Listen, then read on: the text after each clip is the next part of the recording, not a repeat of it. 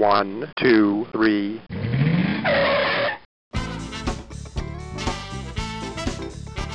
Bem-vindo, bem-vindo ao Paladar Distinto, seu podcast de gastronomia. E o tema de hoje é sobre café. E eu tenho a honra de falar com um super especialista em experiências sensoriais, em outras bebidas que a gente vai conhecer um pouquinho mais. O Ensei Neto. Tudo bem, Neto? Tudo bem, Gabriel? Como é que vai? É, primeiro, muito obrigado aí pela oportunidade da gente bater esse papo aqui. Poxa, que legal, Neto. Muito bacana aí conhecer um pouco mais, né, a sua trajetória, como você começou, né, não só no mundo do café, mas nessas experiências, né, sensoriais aí dos seus cursos que a gente depois vai falar, suas consultorias. Mas conta pra gente, Neto, como que na parte do café, né? Eu sei que você teve plantação já também de café. Conta como isso iniciou. Era a fazenda do meu sogro. Na época, ele, eh, eu estava em São Paulo, trabalhava na minha área, que era de alimentos, desenvolvimento de produtos, novos mercados. E ele começou a insistir para que a gente fosse até a fazenda e assumisse a fazenda de café que ele havia preparado na região do Cerrado Mineiro, na, região de Paracatu, que fica bem próximo a Brasília. Né? É, no início eu tive muita resistência, falei, nossa, não vou sair de São Paulo, e, até porque nem bebia café direito. Sim. Era só pingado e olha lá. Olha. E mas numa das viagens que eu fiz com ele, a gente viu que, puxa vida, acho que o ano que vem vai ser o ano da, da primeira colheita. É, era um investimento assim bastante grande, tá? Proporcionalmente assim, comparando com os dias de hoje, é continuaria sendo um grande investimento. E aí a gente, começou a amadurecer a ideia, preparei um pessoal que assumiria, digamos, a, a minha posição na empresa que eu estava, para então eu seguir para lá. E aí acabei entrando no mundo do café, digamos assim, por vias tortas. Por vias tortas, né? Nossa, que bacana. E acho que isso que foi legal, assim, né? Porque você iniciou do zero, né? Isso aí, por mais assim que é, você trabalhasse já com alimento, com essa parte, né? Mas você não, né? Nem gostava de café, mas você teve que aprender tudo, né? Desde da plantação, né? Pegar especialista para saber, poxa, que tipo de café que eu vou plantar, depois a parte de torra e tudo mais, né? Teve que estudar do zero, né? É, realmente esse foi o caminho, porque na verdade era uma fazenda. Então, saindo de São Paulo, sem saber o que era um pé de café, bebedor de café só com leite. a primeira coisa que a gente fez foi tentar entender o que era o negócio, a operação. Né? Eu diria que nós tivemos que fazer um caminho inverso. Aí eu falei, puxa vida, até eu entender como a planta trabalha e tal, vai ser muito difícil. Então, seria mais simples para mim eu entender como é a parte comercial, como, é que, como se vende o café. Por isso que eu fiz um caminho inverso eu fui entender como se vendia, como é que o mercado absorvia o café. Né? Aproveitei assim que tinha muitos contatos na Europa para daí a gente poder ter uma ideia do que fazer. Né? Nessas viagens eu acabei descobrindo, puxa vida, tem que ter você tem que ter método, você tem que ter padrão. Então, existe uma série de coisas que a gente acabou na hora de voltar discutindo com meu sogro. Falei, é, nós vamos ter que fazer isso, isso, isso, isso. E ele falou assim, é exatamente isso que você está comentando e ainda mais porque era uma região nova, tivemos que praticamente iniciar do zero, porque não havia infraestrutura na região para café. Né? Era tudo muito distante. Para você ter uma ideia, a região mais próxima ficava a 400 quilômetros de Nossa, lá. Caramba! Exatamente. Então era muito longe. Ou, ou, a gente fazia tudo, ou então sentava e chorava. Né? E naquela época, né, é, esse, assim, era arábica já, mas era tinha quais variedades assim, catuaí? É, nós estamos falando é, do ano de 1988 a região, obviamente, plantava arábica, né? e as variedades naquela época, as mais importantes eram as clássicas, é, Mundo Novo, Catuaí.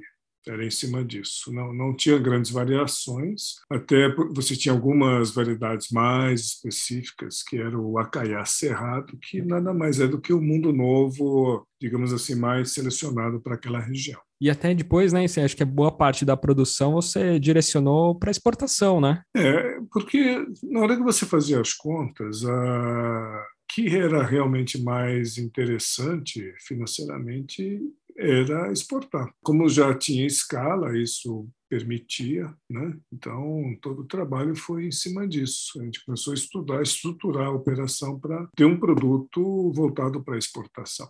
Então, a, a, e a gente tinha o entendimento de que qualidade é o que seria o grande diferencial do que produziríamos. E como que você vendia? Produtor. Nós temos que lembrar que era uma posição de produtor rural. Então você vai vender o café cru. Só que devido ao que eu já fazia na indústria, a gente tentou criar uma série de, de serviços adicionais né, durante a venda que pudesse se tornar mais é, interessante no momento em que construíssemos é, essas ligações comerciais. Né? Então, a gente começou com algumas empresas europeias, fornecemos para a Ilha, por exemplo, uh, e outras com outros traders e assim por diante. Então, o, o ponto talvez mais importante era determinar um padrão de qualidade para você exportar, Aí vimos a necessidade também de criar uma identidade, tanto que foi uma das primeiras fazendas uh, da região que tinha toda uma identidade, olha, a origem, tínhamos uma história para contar e também dos padrões de qualidade que poderíamos oferecer para o mercado. E a gente está falando aqui de, está comentando de, de arábica e de canéfora, né, Neto? Para quem está nos escutando, é falar, puxa, mas o que, que é essa arábica, o que, que é esse canéfora aí? Se puder explicar um pouquinho da, da diferença, né? Até um pouco assim, o que, que é um café, né? Tá agora todo mundo assim, café especial e tudo mais, né? Se puder dar um, um norte aí é, basicamente é o seguinte, Gabriel. Quando a gente fala em café, é, existe uma planta que é, é uma família, né, assim mais importante, que é a coffea. Né? E aí você tem as espécies. Então, por exemplo, Uh, existem várias, mas assim de interesse comercial que são plantadas em, em, grande escala. Você tem basicamente duas: a chamada cófia arábica, que o pessoal chama de arábica, e o cófia canéfora, que envolve a robusta, conilon aqui do Brasil, né? E no caso do arábica, você tem as variedades como Bourbon, Mundo Novo, Típica, Catuaí e assim por diante. Coffee arábica tem uma história que é muito curiosa, porque a origem botânica dele é a África, a Etiópia, né? basicamente. E só que a região que da Etiópia, onde você encontra as plantas originais, é, são os planaltos. Né? Porque ao norte da Etiópia, por exemplo, você já tem a, a área desértica da, do norte da África. E essa região é que tinha florestas, mas assim, nada de florestas frondosas, elas são muito parecidas com a Mata Atlântica, não como, por exemplo, a floresta amazônica. E como ficava bastante próxima também, algumas partes estavam próximas ao Mar Vermelho, havia uma conexão muito grande com o Iêmen. E quando você olha no mapa, o, o país que fica né, na Península Arábica em frente é o Iêmen. E aí, tanto que tem, tinha lá uma antiga antigo porto, né, que hoje é uma vila de pescadores, que chamava Simoca. Olha. Tá? Então, tanto que o café que fala Simoca, como região, não como o tipo né? mas a região, você consegue enxergar o outro lado, quer dizer, o lado da Etiópia, porque são bastante próximos, são 40 quilômetros no máximo, e, e, em dias claros você avistava, você avista, aliás, o outro lado. Então, é, com o tempo, é, houve essa, esse intercâmbio e as sementes do coffee arábica, né, do coffee, digamos assim, chegaram ao Iêmen. E o pessoal do IEM teve uma contribuição muito importante, porque eles sistematizaram o plantio, que seria a cafeicultura. Tem regiões importantes, sistematizadas, algumas que têm registros de mais de mil anos, mil e cem anos, algumas. A partir disso é que se ficou conhecido o café como nós temos hoje, assim, em termos de bebida e da cultura em si. Só que, olha que interessante, o portal da Europa com, digamos, o Oriente Médio era a Turquia, ainda é, né? É a Turquia. Então, os europeus, para chegar até lá, passavam pela Turquia. E aí a Turquia, obviamente, também já levava um pouquinho do café. Por isso que, para os estudiosos, que naquela época quem dominava intelectualmente o mundo eram os europeus, eles encontraram o café onde? Na Península Arábica. Por isso que o coffee, que deveria ser coffee africano, virou coffee arábica. Principalmente porque estava na Península Arábica. Aí o Linneu, que foi o, o, digamos o botânico que foi descrevendo tal etc ele colocou isso. Já o coffee a canéfora ele é de outras regiões são regiões mais baixas principalmente no Congo né? então são planícies. A ideia desse nome de canéfora e foi assim. O que você tem hoje no mundo é que em torno de um terço a 40%, dependendo do ano, de produção é com canéforas principalmente Vietnã, que assumiu uma, uma, posição muito importante na produção hoje, é o segundo maior produtor mundial de café e o primeiro de canéforas. E o Brasil, que é o maior produtor mundial, tanto de arábica, mas também é o segundo maior produtor de canéfora. Caramba, que bacana. Então você tem duas variedades, né? Só que existe assim muita muita historinha, ah, o arábica é melhor e o robusta e principalmente não robusto, mas principalmente Conilon no Brasil, é um produto inferior. Mas por quê? Porque sempre a comparação ela foi desigual. Se comparava bons arábicas com péssimos Conilons. Então, a, a, ficou aquela visão, não, o conilon é ruim, o arábica aqui é bom. E quando, na verdade, é a mesma coisa. Olha, eu vou comparar, é, digamos, um tomate produzido aqui em São Paulo e outro tomate produzido em Mogi das Cruzes. Ah, de Mogi das Cruzes é melhor e o de São Paulo é ruim. Se você pegar um tomate ruim e comparar com um bom, o ruim sempre vai ser ruim. Foi isso que aconteceu. Na verdade, foi, foi muito mais uma comparação, é, digamos, inadequada né, do que injusta né? do que uma comparação justa. Mas uma dúvida, Neto, exemplo do, do arábica, assim, né? Dizem que tem quase o dobro aí de, de cromossomos, sei lá, um tem 44, acho que outro tem por volta de 20 e poucos.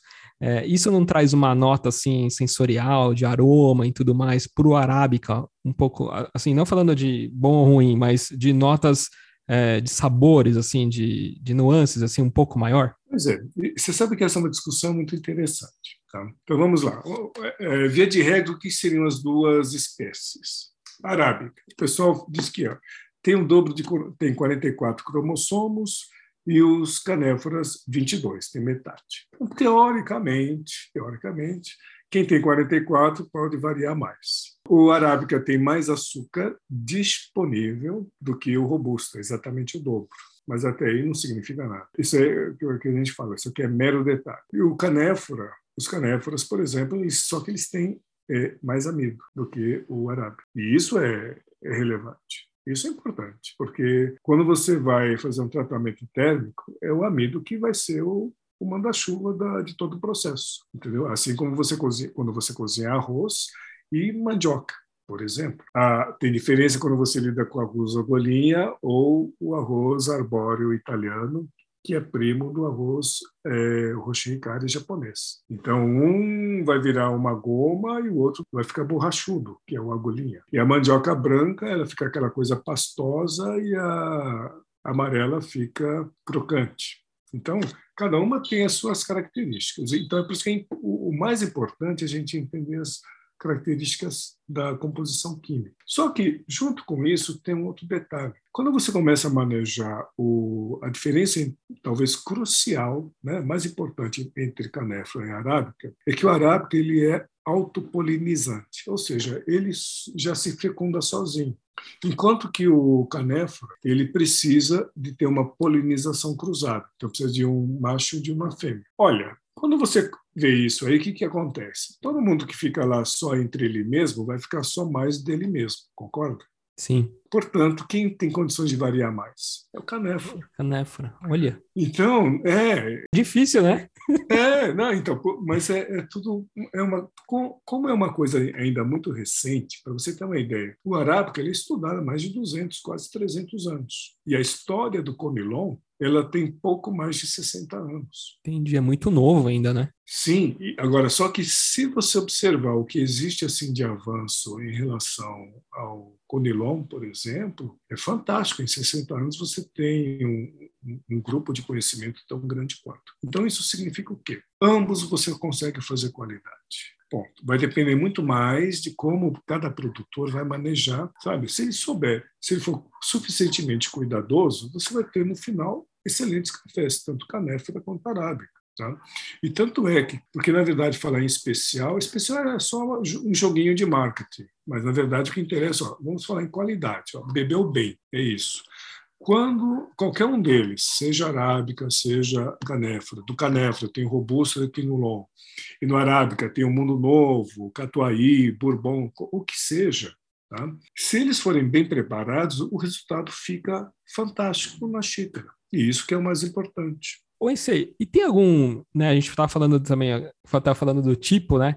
Mas tem muitos também essa parte de processo de, de pós-colheita, né? Tem algum assim processo que que você vê que é fundamental para trazer uma qualidade para o café? Qualidade é um sinônimo de uniformidade. Sabe?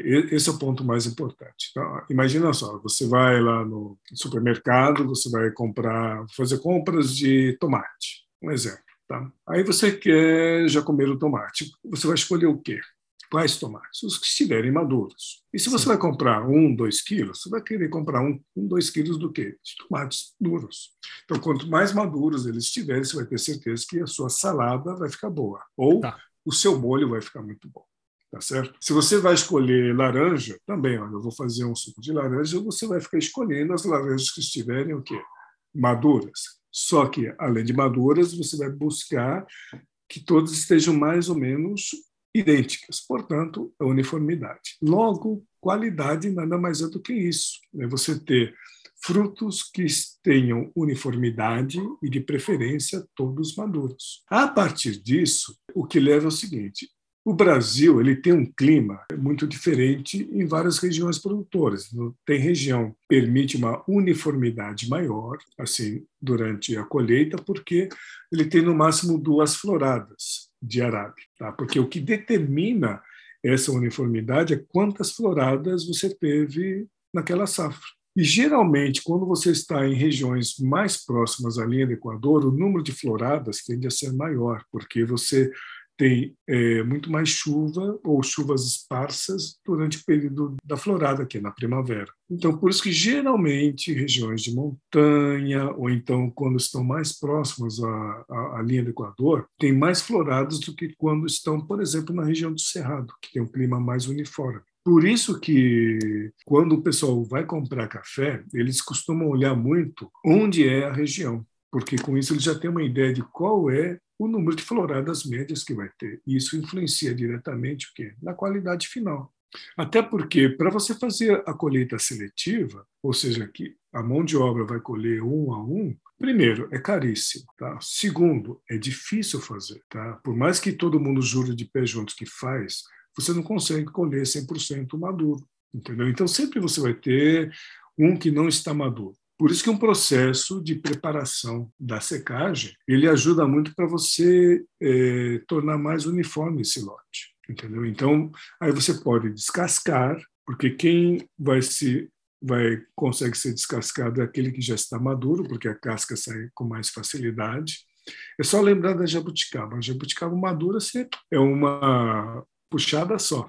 Sim. Se aparentemente ela está madura, mas na hora que você puxa ela está um pouquinho mais dura, vai amarrar na sua boca. E aí, quando você coloca na, na boca, também ela é mais resistente. Então, por isso que ela não está madura. É muito parecido, não muda. E, e esses processos de pós-colheita, eles servem justamente para tentar uniformizar isso. E, e, é uma forma do, do produtor ele poder também dar um padrão de qualidade maior para, os, para a sua produção. Tá? E assim, assim como existe em todo o mercado, nós temos que tomar muito cuidado, porque é, infelizmente hoje começou a ter uma guerra de narrativa do pequeno, de, sabe? É, tá, o mundo está muito polarizado. Então você tem o pequeno falando, oh, compra de mim que eu sou pequeno. Mas não é porque ele é pequeno que está fazendo coisa boa. Sim. Né? E não adianta, e, e assim como não é porque ele é grande que vai fazer coisa ruim. Tá certo? Porque no final todo mundo quer fazer o quê? Todo mundo quer ser o quê? Todo mundo quer ser grande. Essa é a verdade. Você começa pequeno para chegar a ser grande. Então, o, o, mais importante é que qualidade é nada mais do que princípio de cada pessoa, de cada produtor. Olha, eu quero fazer coisa bem feita. Ele pode ser mega produtor, vai fazer coisas bem feitas. Assim como ele pode ser um pequeno produtor e fazer só coisa mal feita. Então, na verdade, a gente tem que só ter essa atenção para dizer o seguinte: olha, todo mundo pode fazer coisa boa. E essa parte de fermentação, né? Agora a gente está vendo muita, né? Até as próprias cafeterias e tudo mais. Bom, cafés fermentados, né? O que seria? Bom, a, A fermentação nada mais é do que quando você tem um processo na polpa, né? a polpa do café, ela começar a sofrer processos que nós chamamos de bioquímicos, que é a fermentação propriamente dita, tá certo? Só que todo processo de fermentação nada mais é do que um processo de apodrecimento, a grosso modo, tá? Por isso que ele vai fermentando. Só que entre o bom e o ruim é simplesmente você saber em que ponto que você vai parar, entendeu? Então, como você sabe, a minha formação é dentro dessa área. Trabalhei sempre com a parte bioquímica de produtos fermentados. Comecei com cachaça tudo que fermenta é o que vim fazendo na minha vida profissional. Então, todos os estudos eles levam sempre para uma lógica que é única. Olha, eu tenho uma transformação de, de material né, dentro da, de, cada, de cada elemento. Se eu lidar com arroz para fazer saquê, se eu lidar, por exemplo, com milho para fazer o bourbon, se eu vou entrar com cereais, não importa. No café é a mesma coisa. Se eu tenho água e açúcar, meu amigo, você fermenta. Essa é a lógica. Desde que você tenha elementos que façam isso. Tá?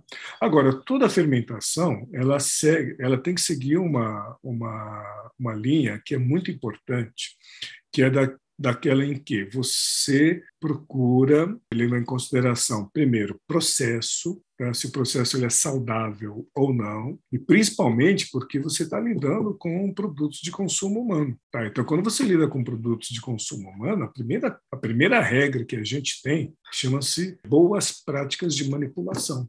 Ou seja, eu não posso oferecer produtos que coloquem em risco a saúde das pessoas. Esse, esse, é o ponto básico. Por isso que a Anvisa ela é tão rigorosa com tudo que é alimento. Tá? Ela, ela tem, tem que preservar todo mundo para isso. Então, a fermentação ela vai acontecer normalmente porque nada mais é do que é, ela depende de quanto tempo você vai levar para secar a semente de café, que é o que você precisa para poder torrar e ter a bebida. Se você tem um processo de secagem que é mais lento, você vai ter muito mais chances de ter um processo fermentativo junto, que ele pode ser muito benéfico se for bem feito, com controle, asepsia, que é muito importante, entendeu? E que, que esse é o grande nó. Né? É, eu, porque se você não tiver uma asepsia correta, você acaba tendo muitos patógenos, ou seja, aquilo que vai fazer mal. É que tem gente que põe fruta, tem gente que põe algumas coisas assim, né, pra, junto para fermentar, né? É,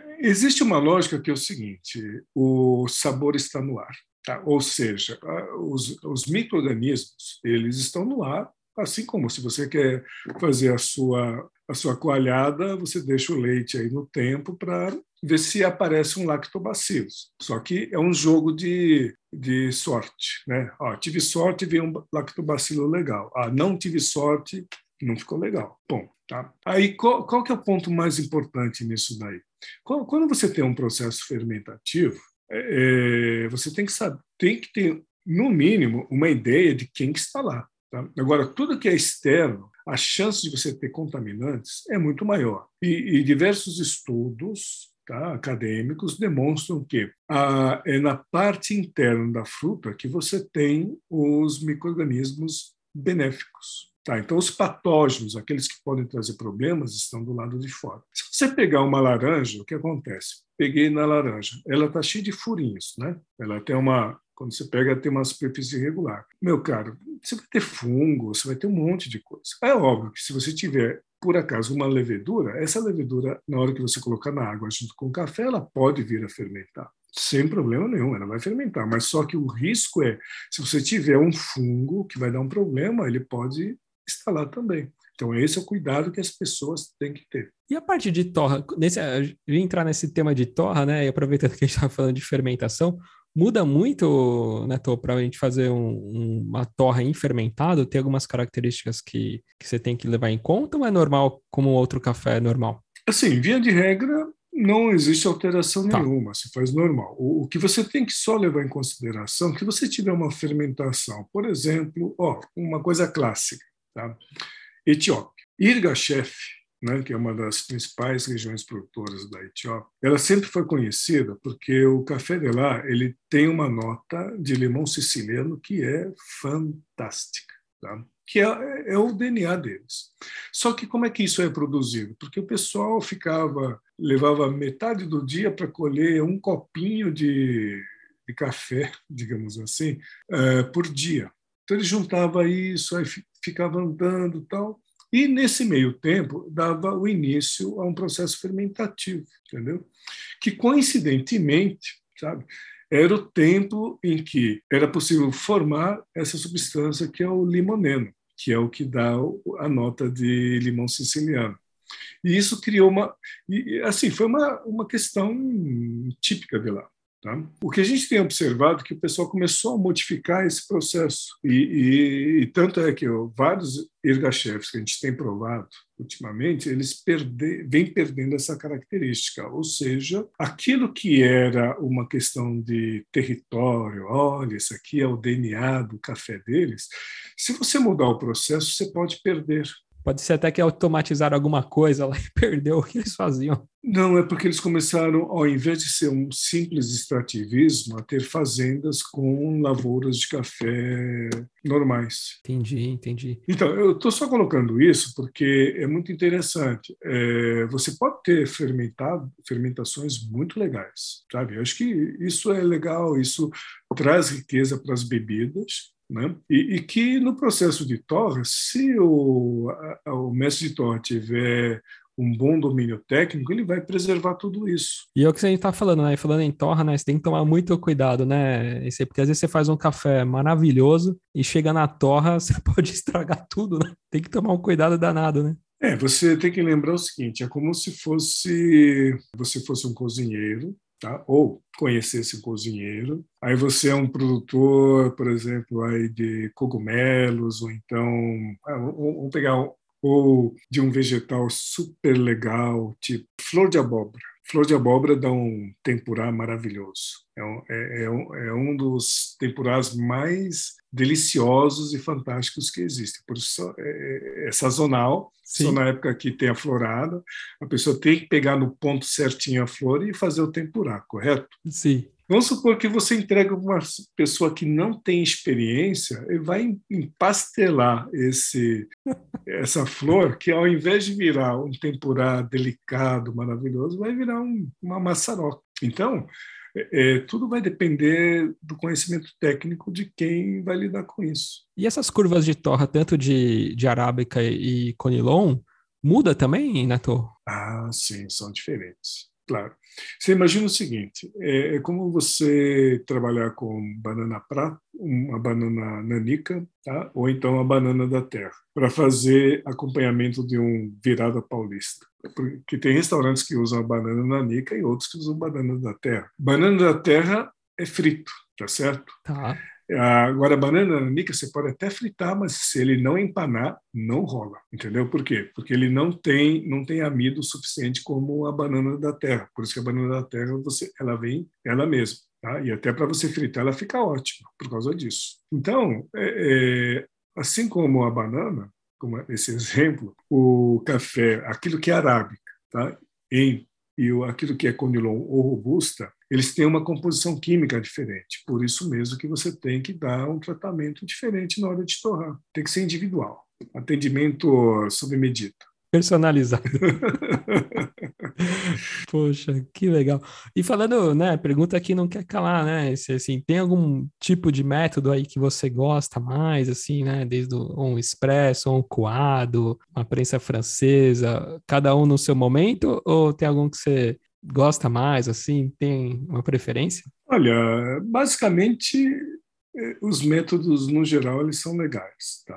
Tem, tem momentos que o expresso funciona muito bem, tem outras que é uma prensa francesa e assim por diante.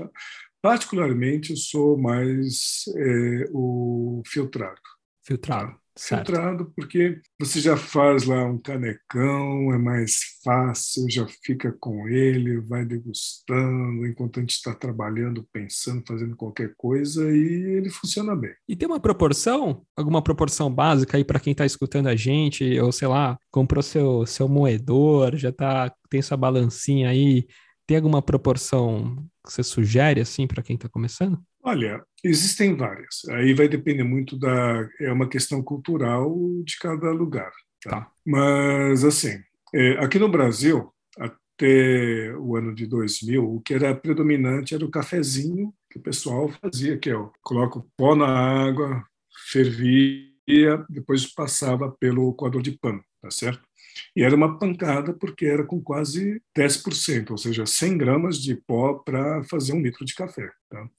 As padocas faziam isso, o pessoal fazia em casa e assim por diante. Isso era o predominante. E aí foi em torno de 2003, 2004 que eu trouxe para cá, fazendo workshops e uma série de coisas, uma o que a gente acreditava que seria talvez uma uma coisa de futuro, que era o 7%, que é o que já se tomava no Japão e também na Europa. Por que isso? É que nós estamos fazendo estudos na época dentro da antiga SCAA, né, que era a Specialty Coffee Association of America, que com essa concentração uh, era muito mais fácil de você perceber todo, toda a gama de sabores de um café. Olha. Então, falei, vamos testar isso. E, e, e, tanto que hoje boa parte das cafeterias em todo o mundo, inclusive aqui no Brasil, já utilizam isso. Que bacana, né, Tô? Nossa, muito, muito legal. Ah, isso é uma boa para quem está tá escutando, né? Sempre tem aquela, aquela dúvida, né? Como que usar.